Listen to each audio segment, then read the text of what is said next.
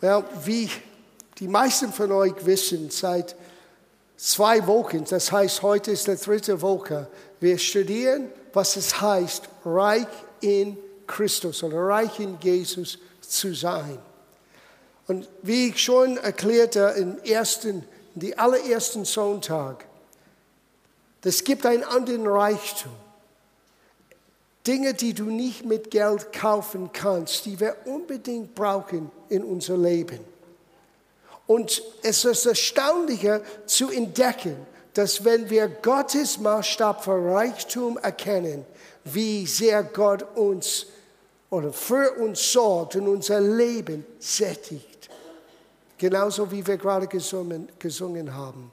Er sättigt unser Leben mit Gutem. Und es ist genau dieser Reichtum, die wir erkennen wollen, die wir lernen wollen. Und wir werden heute Morgen einiges anschauen aus der Bergpredigt. Ich dachte, Werner würde mein Predigt heute Morgen stehlen. Vielleicht muss ich ihm meine Notizen im Vorfeld senden. Aber dank sei Gott, er hat nicht das Wesentliche rausgenommen, nur schon im Vorfeld äh, erwähnt, wohin wir alle landen wollen heute Morgen. Ich gebe euch zuerst aber die zwei Hauptschriftstellen, die wir zurzeit als Basis für diesen Thema anschauen. Die erste ist in Sprüche Kapitel 10, Vers 22. Das der Segnung des Herrn macht reich. Hat jemand etwas dagegen? Gottes Segen in dein Leben wird dein Leben bereichern. Amen. So lass uns nicht übergeistlich hier sein. Lass uns nicht sagen, na, das ist nur geistliche Segnung. Wait a minute. Gott möchte, dass dein Leben in allen Facetten und Bereichen reichlich gesegnet ist. Und der Segen des Herrn macht reich und eigene Mühe fügt ihm nichts bei.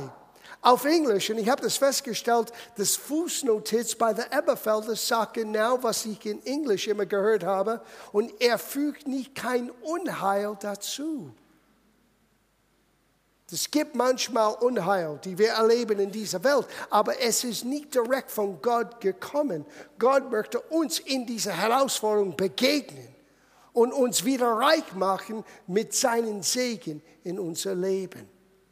Und dann lesen wir in dem Neuen Testament, es ist nicht nur eine alttestamentliche Verheißung, es ist auch für uns in Christus eine Realität. In 2. Korintherbrief, Kapitel 8, Vers 9. Denkt daran, was unser Herr Jesus Christus für euch getan hat. Er war reich und wurde doch arm, um euch durch seine Armut reich zu machen. Es gibt eine Reichtum, die Jesus uns schenken möchte. Aber wir sind diejenigen, die das im Gange setzen. Ein Stückweise haben wir das von Werner gehört.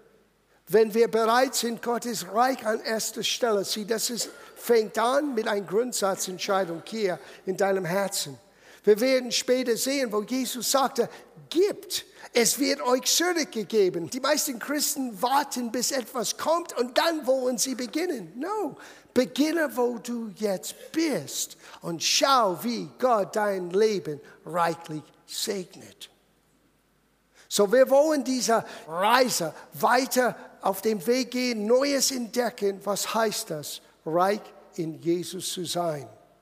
Jemand hat einmal gesagt, unser Lebensunterhalt wird von dem bestimmt, was wir verdienen. Aber unser Lebensinhalt wird von dem bestimmt, was wir weitergeben. Ich habe festgestellt, das stimmt.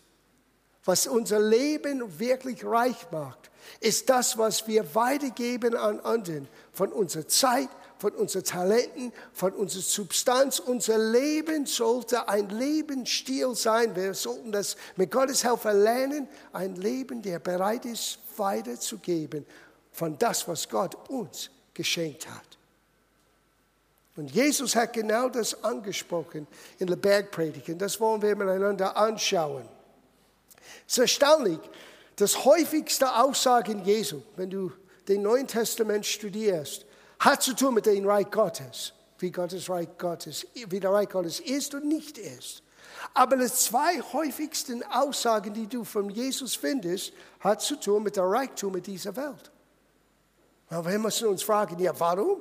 Warum musste Jesus so viel Zeit in Anspruch nehmen, über die Reichtümer dieser Welt mit uns zu sprechen? Weil ich glaube, hier werden wir beginnen heute Morgen zu sehen, warum diese Thematik so wichtig ist. Weil es kann dein Herz für Gott völlig öffnen oder aber es wird dein Leben in eine gewisse Art und Weise in einen Käfig zusperren, wo du getrennt bist von der Fülle von Gottes Segen in deinem Leben, was Gott dir so gerne geben möchte. Jesus hat es nie als Vorschlag gemacht, versuche ohne Sorgen zu leben. Er hat gesagt, sorget um auch den ganz wichtigen Dingen. Genau, sorget um nichts. Sonden, und dieses Sonden ist so wichtig. Du musst lernen, was tue ich statt Sorgen. Sie nur zu versuchen, eine blinde Glaube auszuleben. Well, Jesus hat gesagt, keine Sorge, so ich bemühe mich. No, deine Mühe kann nichts hinzufügen zu das, was Gott dir geben möchte. Aber dein Gehorsam, sein Wort gegenüber, das ist der Schlüssel. Und so, wir werden diese Sonde, was soll ich tun, statt Sorgen, ein bisschen besser angehen heute Morgen. Vielleicht im Vorfeld, wir müssen diese Tatsache festlegen, dass unser Reich, Gottes Reich, ist ein Reich voll von Paradoxen. Und jemand hat einmal gesagt, nur den Dogmatiker und den Arroganten wollen das verneinen. Und wenn du nicht begreifst, es gibt eigentlich in Gottes Wege Paradoxen, du wirst immer Angst haben, wirklich Gott zu vertrauen. Zum Beispiel, ich habe schon ein erwähnt, gibt, es wird dir zurückgegeben. In dieser Welt, das macht keinen Sinn. Jesus sagte, wenn du groß sein möchtest in seinem Reich, dann musst du bereit sein, der Diener aller sein. Es macht keinen Sinn. Wer groß sein möchte, muss sich auftrumpen, muss sich groß machen. Na, Jesus sagte, es ist gut, wenn du Verantwortung in der Familie Gottes tragen möchtest, aber der Weg dorthin sei der Diener aller. Jesus hat gesagt, wenn du dein Leben wirklich haben möchtest und erfahren möchtest, musst du bereit sein, dein Leben zu verlieren. Das ist ein Paradox. Du verlierst dein Leben. Was heißt das? Dein Wille, deine Pläne, deine Absichten. Und nur dann wirst du wirklich dein Leben gewinnen. Und so ist das, wenn wir reden vom Gottes Wege, wie er für uns sorgen möchte. Wenn wir reden von einem Reichtum, und das ist nicht nur Geld, aber das schließt auch Geld ein. Wie du deine Miete zahlst, wie du für deine Kinder sorgst, wie du helfst, die Gemeinde zu bauen, Gottes Plan weiterzubringen. Sieh, Gott sitzt nicht im Himmel und sagt, hey, mach euch keine Sorge, ich mache das alles alleine. Uh. Diese Unternehmung hier ist Gott und Kinder. Nicht nur Gott und Söhne, Gott und Söhne und Töchter. Wir sind beauftragt, mit ihm zu bauen. Wir sind Mitarbeiter Gottes genannt. Was für ein Privileg. Aber wir müssen beginnen zu verstehen, wie Gott baut. Und es ist nicht auf unser Rücken baut Gott. Es ist nicht auf unsere Leistung, die nur, wenn wir das wirklich hart genug erbringen, dann kann Gott segnen. No, no, no. Es hat zu tun mit Gehorsam. Ich habe eine Stelle gelesen vor langer Zeit. Gehorsam ist besser als Opfer. Wir Menschen, wir, würden, wir haben die Tendenz, mehr Dinge zu opfern, damit wir, nicht gerade so sagen, aber im Hinterkopf, diese Gedanken ist immer da, jetzt wird Gott mich segnen, weil ich es verdient. No. No, no, no. Gott wird dich segnen, weil er dich liebt. Gott schenkt dir sein unverdiente Gunst. Was Gott sucht, ist ein williger und Bereitschaft im Herz. Einer, der er finden kann, der sagt, Herr, ich möchte lernen, was es heißt, dir wohlgefällig zu sein. Wenn du willig und gehorsam heißt das, wirst du das Beste im Lande bekommen. Willig und Gehorsam, nicht nur Gehorsam, du musst auch bereit sein. Und dann werden wir gemeinsam lernen, dieses Geheimnis, reich in Jesus zu sein. Now, es gibt, wenn wir reden über Reichtum, wenn wir reden über Geld, zwei Seiten von diesem Thema. Es gibt eine negative Seite vom Geld und es gibt eine positive Seite von Geld. Und mit Gottes Hilfe, wir werden das ein bisschen anschauen heute Morgen. Wir beginnen in der Bergpredigt in Matthäus Evangelium Kapitel 6. Und wir beginnen mit das Wichtigste von allem, dein und meinem Herz. Hier fängt alles an. Nicht mit deiner Beförderung in deiner Arbeit, nicht mit deiner Herkunft, welche Familiennamen du hast. Mit Gott, alles fängt an mit der Substanz deines Herzens. Was ist in deinem Herzen? Und Jesus möchte uns helfen hier in der Bergpredigt, wo er uns lehrt, bewahre dein Herz. Schauen wir das an ab Vers 19. Matthäus Evangelium, Kapitel 6, Vers 19. Er sollt euch nicht Schätze sammeln auf Erden, wo die Motten und der Rost sie fressen und wo die Diebe nachgraben und stehlen. Sammelt euch aber Schätze im Himmel, wo weder die Motten noch die Rost sie fressen und wo die Diebe nicht nachgraben und stehlen. Denn wo dein Schatz ist, da wird auch dein Herz sein. Hm. Und das bringt uns zu der ersten großen Frage, wie tue ich das? Wie kann ich Schätze im Himmel sammeln? Ähm, meinte Jesus, wir sollten nie sparen? Äh, no, no, no, no. Das wäre falsch sein. Das wäre ein bisschen aus dem Zusammenhang genommen, weil, ich kann euch ein Beispiel geben. Es gab eine Situation in der Ohrgemeinde, wo durch einen Prophet namens Agabus es wurde vorgewarnt, es gibt einen Dürre. Und es kommt, ich meine, es kommt einen Dürre. Und die Gemeinde in Jerusalem haben begonnen zu sparen, damit in dieser Hungersnot, in dieser Teuerung, die hatten genügend Vorrat.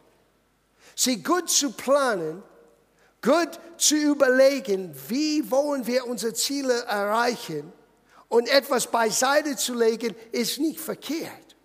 Das Problem ist, wir haben den Tendenz, zu sehr unser Vertrauen in das Ersparnis zu legen. Und unser Herz ist mehr in den Sparbock aus dem Himmel. Aber wenn du und ich beginnen zu lernen, wie kann ich wirklich meine Schätze im Himmel sammeln, dann wird nur dein Sparbuch sein eine notwendige positive Planung in Gottes Wege, um für die Zukunft Dinge bereit sein zu tun. Und wenn Gott sagt, jetzt ist die Zeit, etwas zu geben, wirst du lernen, keine Sorge zu haben, weil du weißt, was du im Himmel schon im Voraus beiseite gelegt hast. Und wir werden sehen heute Morgen, Gott hält Rechnung. Gott schreibt es auf. Gott, ist, Gott, Gott mag Buchführung ganz gerne. Now, Im Leben, ich kenne nur eine Person, die wirklich so gerne das tut. Sie heißt Anke. Aber Gott führt Buchführung. Wir werden es gleich sehen. Aber schauen wir das an, zum Beispiel Philipperbrief Kapitel 4. Paul, uh, Paulus redet hier zu einer Gemeinde, die bereit waren, in ihrer Not sein Dienst zu unterstützen. Und er hat diese Aussage gemacht. Er sagte nicht, dass ich, das ist Vers 17, Philipperbrief Kapitel 4, Vers 17, nicht, dass ich nach der Gabe verlange, sondern ich verlange danach, dass die Frucht reichlich ausfalle auf eure Rechnung. Paulus wusste, dass wenn Menschen bereit sind, für das Evangelium zu investieren, damit zum Beispiel ein Dienst wie Paulus' Dienst könnte weitergehen an den Menschen das Evangelium bringen, dass Gott würde das in Himmel auf der Rechnung aus ein positiver Zahl reinschreiben. Schätze in Himmel sammeln. Was du tust für das Reich Gottes, wird im Himmel aufgeschrieben. Na, so oft, wir gehen zu Gott in unsere Not und Gott schaut auf unsere Rechnung und er sieht nur ein Defizit. Und wir hoffen, dass unser Dispo ist immer noch gültig bei Gott. Gott möchte uns helfen zu lernen, ein Plusseite zu haben, dass wir gut haben in unser himmlischer Konto. Und sogar Paulus redete von deinem himmlischen Konto, wenn du das in der Kontext weiter liest. Gott führt Buchführung. Und Jesus sagte, lerne dort im Himmel deine Schätze zusammen. Wisse, dass dort von Himmel kommt deine Helfer. Diese Wirtschaft kann sehr schnell 180 Grad umgedreht sein. Dinge, die wir glauben, würde immer solid sein, könnte plötzlich keinen Wert mehr haben. Wir vergessen es so schnell. Aber wenn dein Herz fixt und fest ist im Gott, getrennt von was läuft in dieser Welt, weil Jesus hat gesprochen von dem betrügerischen Reichtum dieser Welt. Es ist betrügerisch und wir werden gleich sehen, weil Reichtum möchte dir genau dasselbe anbieten, als was nur Gott dir wirklich geben kann. Ein Gefühl von Sicherheit, ein Gefühl von dein Zukunftsängste wegzunehmen. Weil das ist okay für eine gewisse Zeit, bis dein Geld keinen Wert mehr hat. Sieh, Gott und nur Gott kann alles wirklich geben. Und es hat nichts zu tun, dass es falsch ist, zu planen für die Zukunft, zu planen äh, und, und für uns als Gemeinde zu überlegen, was machen wir als nächster Schritt. Wir müssen als Gemeinde Entscheidungen treffen, schon im September. Was wollen wir tun? Und es kann sein, wir werden einiges sparen müssen, um auch in Bezug auf Gebäude und was wir tun und was wir planen zu erfüllen.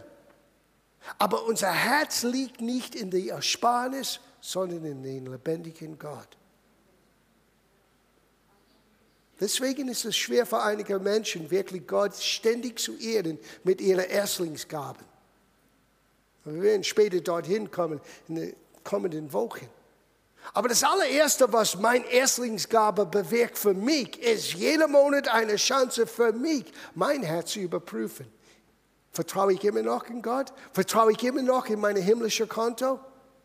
Oder schaue ich nur meinen Guthaben an in meinem Bankkonto? Und das bestimmt meine Laune für den Monat.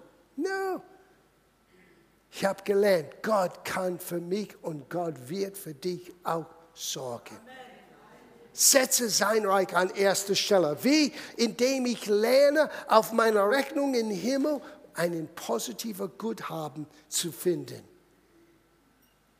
Schauen wir das an. Lass uns den nächsten Satz lesen in äh, Matthäus Evangelium Kapitel 6. Weil das alles spielt eine Rolle hier. Du wirst nie wirklich Gott so kennenlernen. Du wirst nie wirklich lernen, Gott zu vertrauen mit deinem Leben. Das heißt nicht nur Finanzen, das heißt alles. Bis du lernst, dein Herz zu bewahren und auf deinen Augenmerk zu achten. Was schaust du an? Was formt deinem Herzen? Was formt deine Meinung? Was erlaubst du in deinem Herzen zu kommen, um deine Entscheidungsprozess anzukurbeln? Schau das an, Vers 22. Die Lampe des Leibes ist das Auge. Wenn nun dein Auge einfältig ist, ich lese aus der Schlachtübersetzung, das ist sehr gut. Wenn dein Auge einfältig ist, eine andere Übersetzung ist, wenn, es, wenn dein Fokus ist auf ein, eines. Wenn du schaust auf nur den einen, so wird dein ganzen Leib Licht sein. Wenn aber deine Auge böse ist, und wir werden gleich sehen, auch hier ist, er Rede hier ist von ein geteilter Augenmerk, ein geteilter Blick die wir manchmal haben. Wir schauen auf zwei Dinge gleichzeitig. Und wir beginnen hin und hier zu gehen zwischen zwei Dingen. Wenn deine Auge böse ist, so wird dein ganzen Leib finster sein. Now schau das nächste Satz an. Wenn nun das Licht, das in dir ist, finster ist. Now, Entschuldigung, wann hast du je finster Licht gesehen? Ich meine, Licht ist Licht, Finsternis ist Finsternis. Darf ich einen Vorschlag machen? Oftmals, wenn du das Wort Licht findest im Gottes Wort, es hat zu tun nicht nur mit natürlichem Licht wie dieser Scheinwerfer, es hat zu tun mit Einsicht. Dein Blick, wie du Dinge wahrnimmst. Wenn du dieser Verständnis reinbringst, plötzlich, das ist ein klarer Bild wenn das Licht in dir, dein einzig in dir, wirklich von ein geteilter Blick ist, wenn es böse ist, wenn es finster ist, schau das nächste an, wie groß die Finsternis.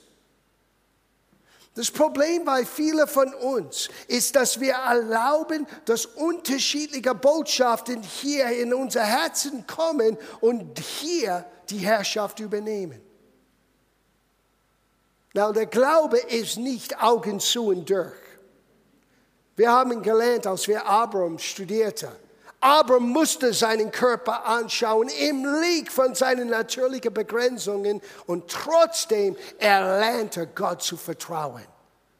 Gott ist fähig, das, was er versprochen hat, auch zustande zu bringen. Das nennt man biblischer Glaube. Denk an das Volk Israel. Gott führt sie durch, mit Moses Helfer zu den Grenzen von den, das verheißene Land. Und Moses schickte zwölf Spionen rüber. Und die zwölf kommen zurück und zwei haben einen guten Bericht, aber zehn haben was? Wie heißt das in der Schrift? Ein böses Bericht. Sieh, Gottes Definition zwischen böse und gut ist ein bisschen anders als manchmal unsere Definition. Was haben die zehn gesagt? Wait a minute, wir können dieses Land nicht in Besitz nehmen, weil es gibt Städten mit großen Mauern. Wow, das gibt Krieger und die sind riesig. Na, hier ist meine Frage an uns, an uns Deutschen, die so gerne ganz logisch denken möchten. War etwas verkehrt mit diesem Bericht? War das nicht tatsächlich so? Ja, es war tatsächlich so. Jericho hat damals riesige Mauern.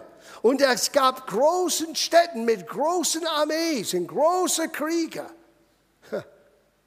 Warum hat Gott gesagt, das ist ein böses Bericht? Du kannst das nur verstehen, wenn du hörst von Kaleb und Josua.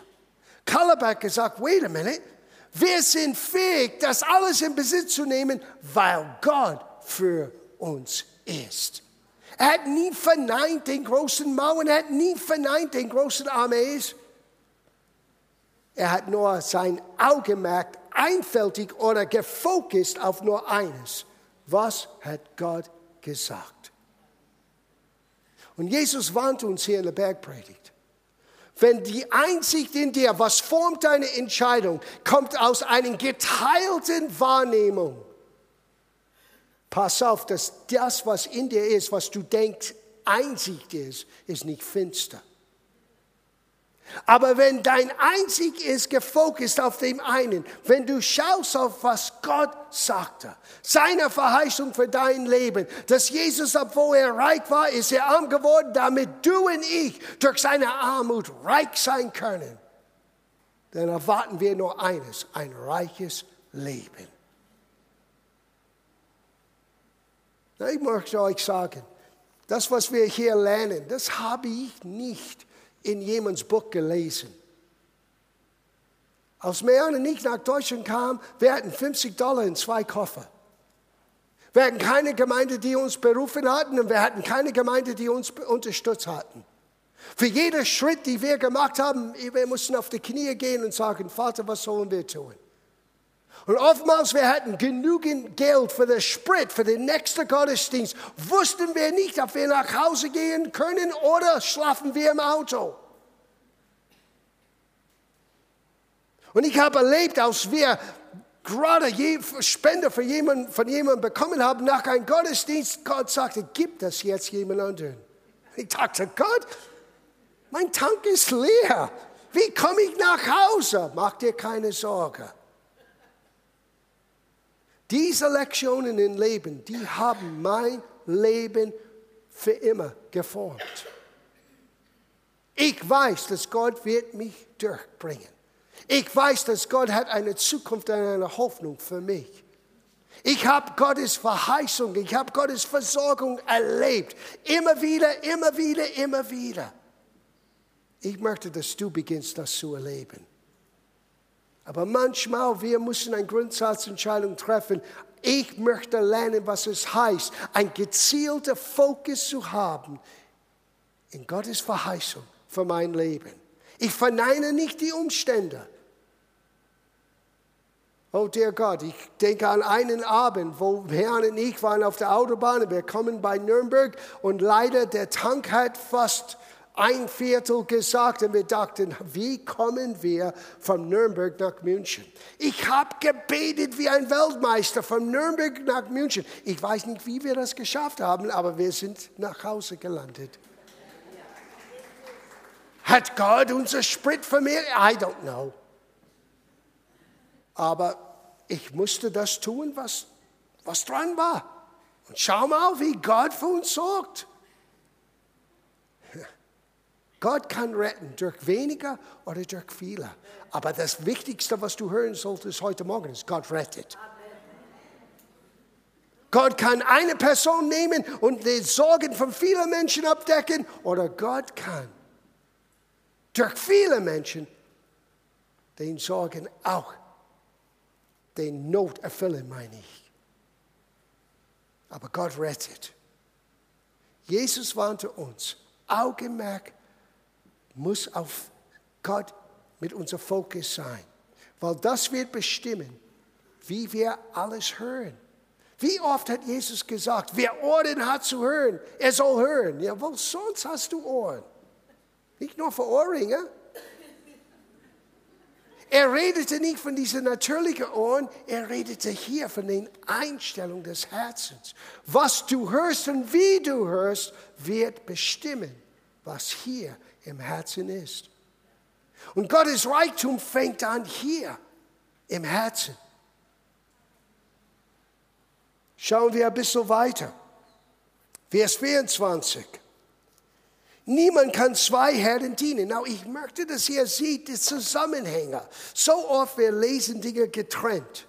Wir nehmen nur einen Vers hier, nur einen Vers da. Und das ist, ist nichts Verkehrtes, das zu tun.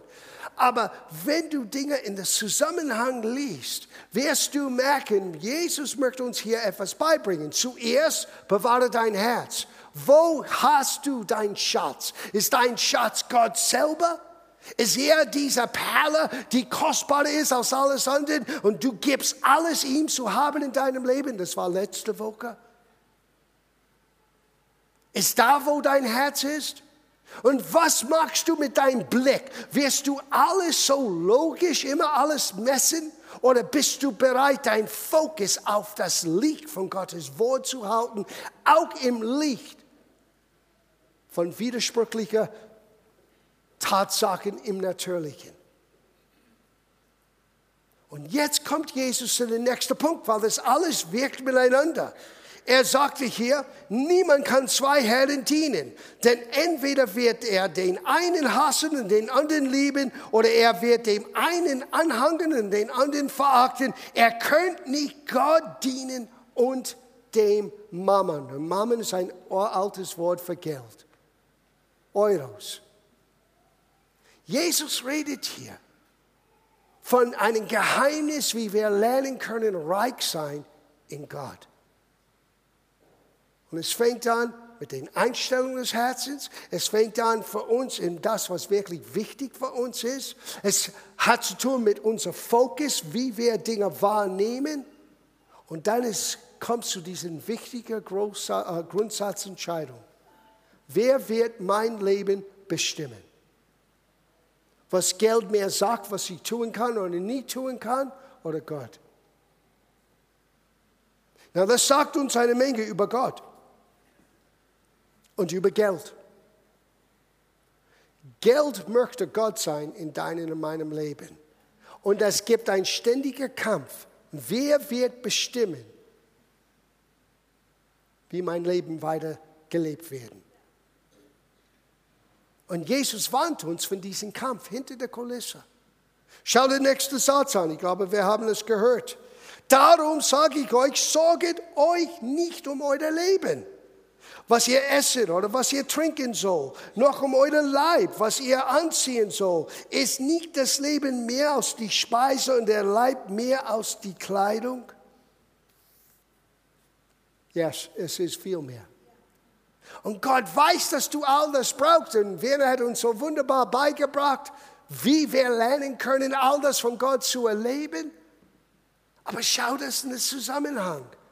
Dein Schatz, wo ist das? Himmel oder deine Leistung?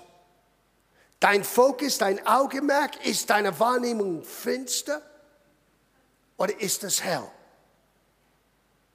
Wie Josua und Kaleb, die fähig waren, die Herausforderungen anzuschauen im Licht von der Verheißung. Und dann Jesus, wie er sagte hier, du kannst nicht zwei Herren dienen. Das ist eine erstaunliche Aussage. Geld möchte immer den Oberhand gewinnen über dein und meinem Herzen. Na, ich möchte im Abschluss zwei falsche Schlussfolgerungen mit euch angehen, die die meisten Christen haben. Nummer eins, Geld ist ein Zeichen für Gottes Segen.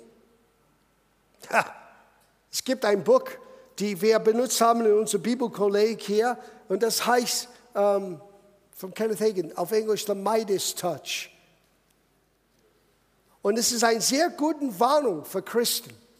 Weil oftmals viele Christen haben diese Gedanken, wenn du hörst das Wort Wohlstand, das heißt, du hast immer mehr, immer mehr, immer mehr, immer mehr. Du kannst ein wohlhabender Mensch sein und nicht allzu viel zur Zeit äh, von materiellen Substanz in deinem Besitz haben und trotzdem ein sehr reicher Mensch sein. Du kannst nicht dein Reichtum in Gott messen mit das, was du gerade jetzt hast oder nicht hast. Paulus selber sagte, ich weiß, was es heißt, Überfluss zu haben und ich weiß, was es heißt, Mangel zu leiden. Ich habe gehungert und habe festgespeist. Ich habe beides erlebt.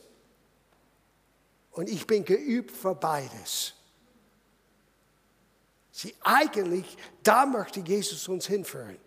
Bist du geübt für beides? Hast du gelernt, was es heißt, deine Freude in Gott zu haben, trotz ein scheinbarem Mangel? Wissen, Gott wird für dich sorgen? Oder ist dein geistiger Laune nur messbar, wie es ist in deinem Bankkonto? Sieh, deswegen hat Jesus so oft über Geld gesprochen, weil das wird bestimmen, das hilft uns zu sehen, wo ist mein Herz, an was hängt mein Herz.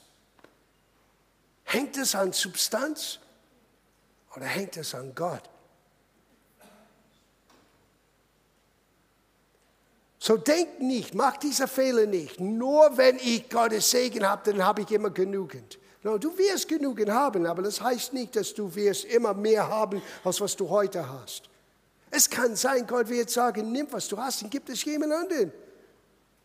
Und im Natürlichen, du denkst, du hast weniger, aber das ist der Paradox von Gottes Reich. Du hast nicht weniger, du hast mehr. Weil wenn du es brauchst, Gott wird für dich sorgen. Geben, so wird es dir gegeben werden. Das Zweite, Schlussfolgerung, falsche Schlussfolgerung. Geld ist neutral. Ich habe das selber gepredigt jahrelang. Ich habe immer gesagt, hey, Geld in sich ist neutral. Es ist, was der Mensch macht aus dem Geld, bis ich das wirklich gelesen habe. Jesus warnte uns. Du kannst nicht Gott und Geld gleichzeitig dienen. Aber ich habe festgestellt, du kannst Gott dienen und Geld benutzen. Das ist etwas völlig anderes. Aber du und ich müssen immer wissen, hinter der Kulisse, hinter den, der natürlichen Welt ist eine Macht, die ausstrahlt von Geld, die uns eine falsche Sicherheit anbietet. Und es war genau diese falsche Sicherheit, die Jesus angesprochen hat. Und er warnte uns hier in dieser Aussage aus der Bergpredigt. Geld möchte, dass du beginnst, Geld zu dienen. Und er verspricht dir, ah, wenn du genügend von mir hast, dann wirst du Sicherheit haben. Aber ich sage dir, das Problem mit Menschen, die so denken und so leben, die haben nie genügend. Wann ist genügend? Wie viel ist genügend? Nur Gott kann sättigen. Nur Gott kann uns zufrieden bringen. Nur Gott kann uns das Gefühl geben, wenn tausend kommen gegen mich, es wird nicht mein Haus treffen,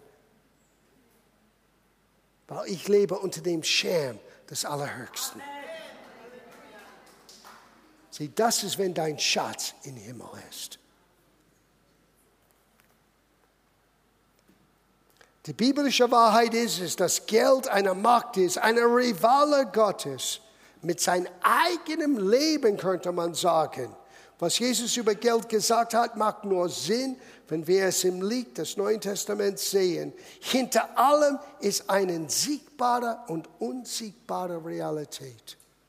Und es ist über diese unsiegbare Realität von Geld, die wir ansprechen gerade jetzt im Abschluss, ich glaube, das größte Frage, die wir für uns selber und nur für uns selber beantworten können, ist diese schlichte Aussage, weil alles ist abhängig von diesen Gedanken. Wird Gott wirklich für mich sorgen? Der einzige Grund, warum wir das nicht wirklich annehmen, ist, weil wir Angst haben wir sind nicht gut genug, wir haben nicht genügend Glauben, äh, wir sind nicht geistlich genug oder Gott hat uns vielleicht nicht wirklich wahrgenommen. Und genau dort müssen wir in unser eigenem Herzen arbeiten. Gott liebt dich, wie du bist.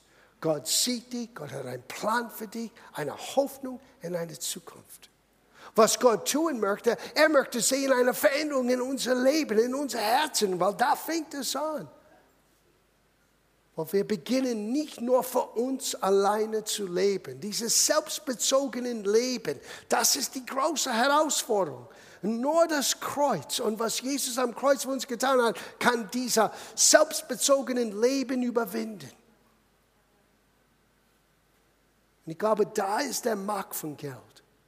Geld wird immer diesen selbstbezogenen Leben ein bisschen ansprechen und sagen, bei mir wirst du alles haben, was du haben möchtest. Ich verspreche es dir. Aber es ist eine Versprechung, dass eigentlich Geld nicht wahrhalten kann. Weil es nie genügend. Du triffst einen, der nur ein Sehnsucht hat, dieses Auto muss ich haben. Und irgendwann vielleicht bekommt er dieses Auto und nach zwei Wochen ist es nur ein Auto. Dann sucht man das nächste Anreiz und das nächste Anreiz. Und wo hört es auf? Sagt ihr, wo es aufhört? Ein unerfülltes Leben ist kein Weg, wie Gott möchte, dass du dein Leben lebst. Ein erfülltes Leben beginnt jetzt. Ja, aber ich habe das und jenes und ich brauche dies und jenes und all. Das mag alles sein. Aber wenn dein Leben ist nur bestimmt von was du haben musst in der Zukunft, du verpasst das Schönste heute. Gott weiß, was du brauchst morgen und übermorgen. Und wenn du da bist, ich sage das immer zu meiner Frau, weil sie hat die Tendenz, immer eine Brücke zu bauen, bevor wir da sind. Warum bauen wir jetzt eine Brücke, wenn wir noch nicht auf der Straße sind, wo wir die Brücke brauchen?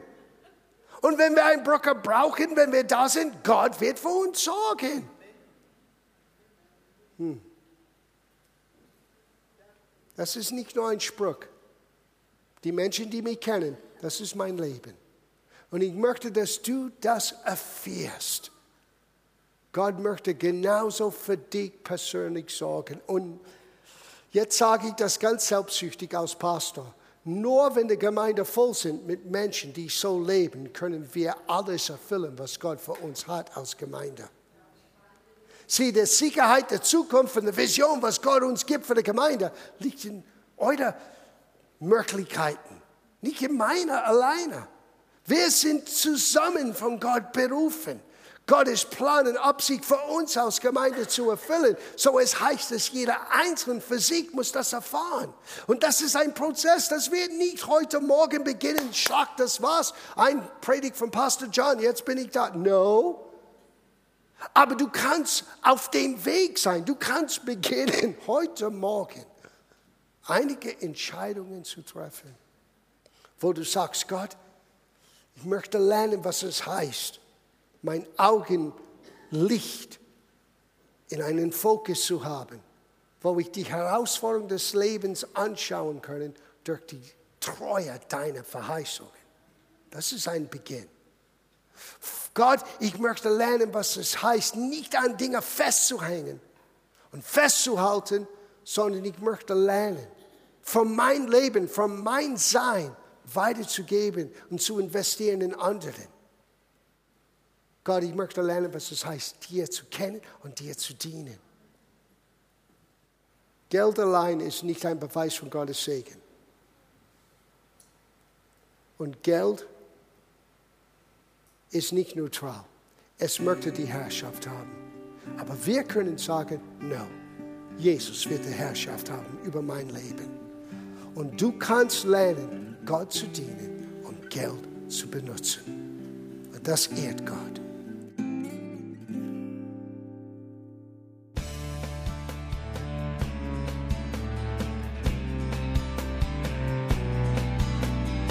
Liebe Zuhörer, das war ein Ausschnitt eines Gottesdienstes hier im Gospel Life Center. Auf unserer Website www.gospellifecenter.de können Sie die Notizen für diese und andere Predigten nachlesen und sich über die Arbeit von Gospel Life Center informieren. Wir wünschen Ihnen Gottes Segen.